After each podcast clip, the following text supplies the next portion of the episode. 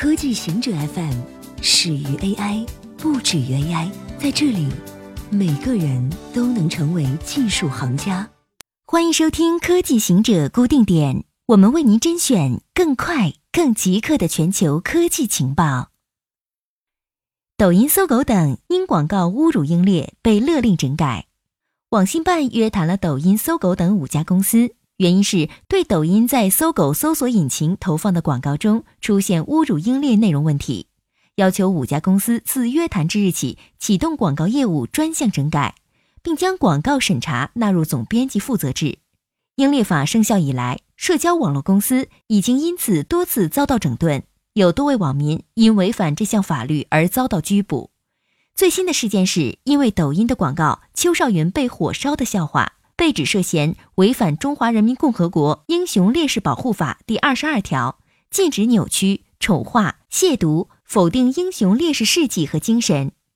英雄烈士的姓名、肖像、名誉受法律保护，任何组织和个人不得将英雄烈士的姓名、肖像用于或者变相用于商标、商业广告，损害英雄烈士的名誉、荣誉的规定。百度手机输入法被发现会调用录音功能。在 QQ 浏览器之后，百度手机输入法被发现会在用户无任何操作时调用录音功能。中国网民开始越来越多的关注互联网巨头旗下产品的隐私问题，这些产品都有数以亿计的用户。百度官方微博发表声明称，它的输入法做了一个语音麦克风预热的优化，否认百度手机输入法会在未经用户同意的情况下进行录音。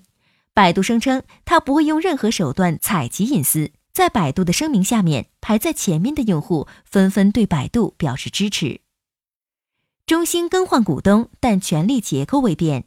根据与美国商务部达成的新协议，中兴通讯上周五更换了全部十四名董事，其中包括董事长殷一民。中兴任命了八位新董事，之前还解雇了数十名高管。但监管文件显示。新晋董事是由中兴通讯一家中国国有控股股东提名，而且多数是该股东或其有政府背景的母公司的元老高管。至少两位从中兴通讯辞职的董事仍将对该公司有影响力，因为他们持有一家公司的股份，而该公司持有中兴通讯上述国有控股股东中兴新的股权。美国商务部曾要求中兴通讯更换领导层，但未要求该公司高管或董事剥离持股。开源家谱网站帮助发现了更多嫌疑人。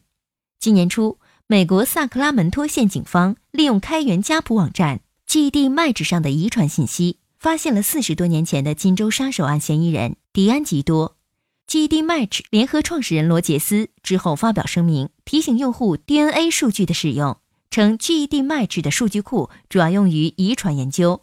但用户需要明白，他们上传的 DNA 数据可能会被用于调查犯罪案件。如果用户担心 DNA 数据用于非遗传研究，那么他们不应该上传数据，或需将已经上传的数据删除。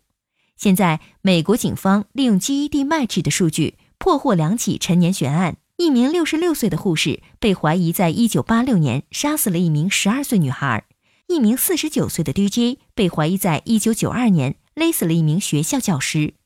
利用 GED 迈曲的数据，德州警方认为，1999年因杀死九岁女孩而被处决的男子，在1981年谋杀了一名房地产经纪人。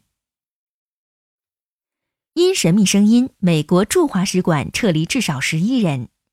美国官员说，在美国驻广州总领事馆雇员报告听到异常声音或有异常感觉后，国务院已将至少十一名美国人从中国撤离。令这个迄今一直让调查人员大惑不解的事件愈加神秘。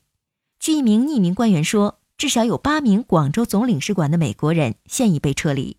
这名官员说，此外，上海总领事馆的一名员工和北京大使馆的两名员工在国务院的建议下接受了检查，之后他们被送回美国做进一步的医疗检查。这些广州的案例，现在上海和北京可能也有。与美国驻古巴哈瓦那大使馆的工作人员从2016年秋季开始出现的一系列不适应，目前尚不清楚上海和北京的这些以前未报道过的案例是否与官员们描述的总领馆一些工作人员在他们居住的广州某公寓楼里感受的不明显、不明确，但不正确的声音和压力有关。以上就是今天所有的情报内容。本期节目就到这里，固定时间，固定地点，小顾和您下期见。